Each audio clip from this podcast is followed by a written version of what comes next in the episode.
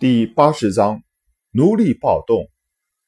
六星星系的矿产星球有两颗：矿产一星和矿产二星。矿产一星主要出产黑影黄，二号矿产星球出产的则是白影黄。两个星球太空中的位置如此接近，估计多少亿年前起源也应该相近。影矿是提炼现代战舰用钢。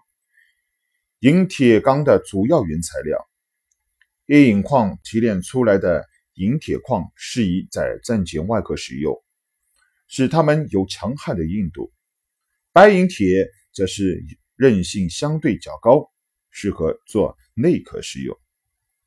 当然，这是对于一些战舰来说的，普通的飞船很少有双层壳结构的。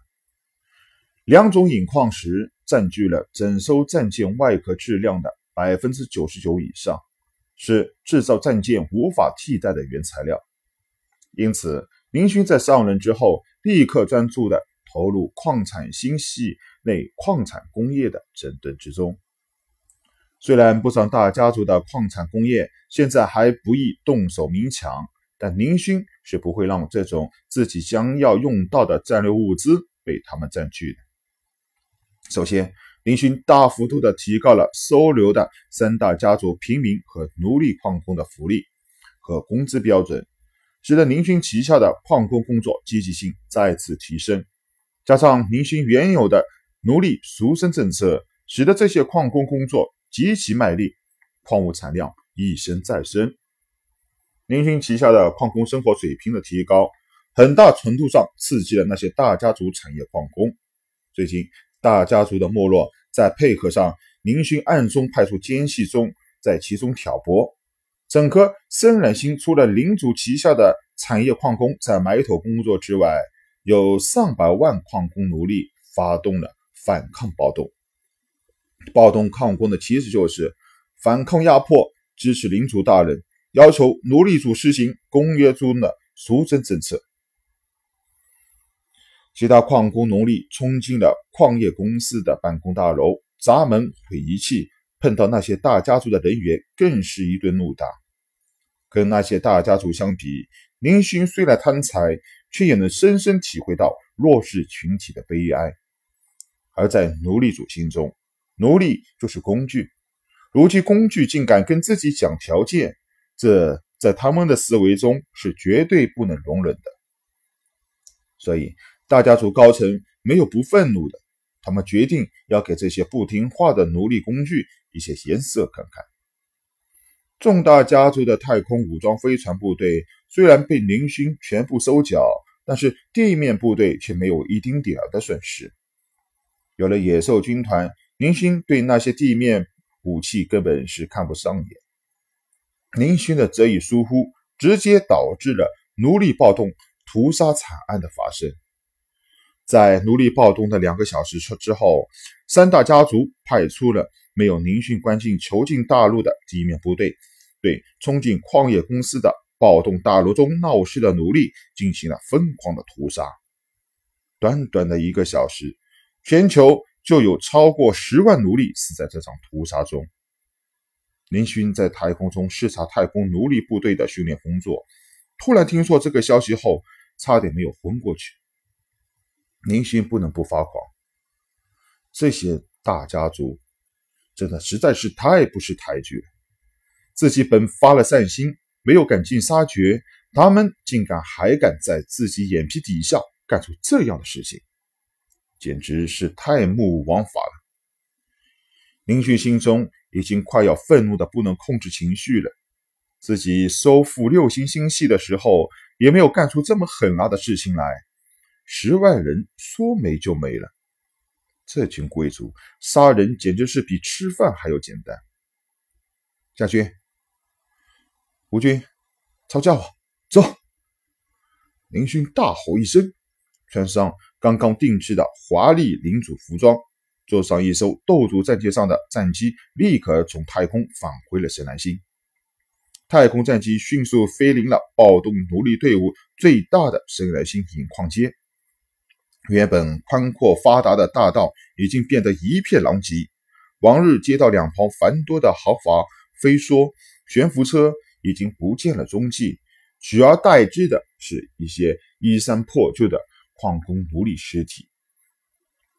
大街中心一座外表很拉风的建筑，正是一家比较大的矿产公司。不过现在已经燃起了熊熊的大火，不少暴动的奴隶被挤压在大楼中出不去，有的奴隶为了求生，无奈只好从窗户中跳下，不死也要断骨。还好现在的医疗科技，骨断很容易治疗，那些摔死的就只能算是倒霉了。少爷。要不要上去阻拦一下？向彪问道。林勋两眼通红的看着下面的人间地狱，拳头拽得紧紧的。忽然，林勋转过身，神情却仿佛没有发生什么事情一样。向彪，呼叫急救队伍过来，救助伤员奴隶，一切费用我出。哦，明白了。向彪立刻低下头，通过佣兵团勋章。传讯命令，他明白，首领越是平静，就代表着首领的内心已经做出了决定。林勋冷笑一声：“吴军，给我接通整个囚禁大陆的三维广播影像，我要给这些尊贵的大家族宣布一些小事情，相信他们会非常激动的。”吴军立刻操控太空战机返回了领主府的领主直播室中。这是林勋进行全球公众命令下达的地方。各位亲爱的先生、女士，大家最近的生活一定是很无聊吧？林勋的广播三维影形象传到了整个囚禁大陆的各个大家族中。今天发生了一件非常让我失望的一件事情，大家似乎对我下达的公约很不满意哦。林勋放肆的大笑一声。不过没事，我不介意。既然大家不遵守公约去屠杀奴隶，我能理解。想必大家一定是不想拥有那些廉价的奴隶工人。也是，这些卑贱的奴隶怎么能和各位尊贵的贵族相比呢？下面我宣布，从即日起，各大陆不得向囚禁大陆。输入生活物资，撤回原本居住在囚禁大陆的普通居民和奴隶特派员，关闭囚禁大陆的各种通讯信息。林勋说出了自己的目的。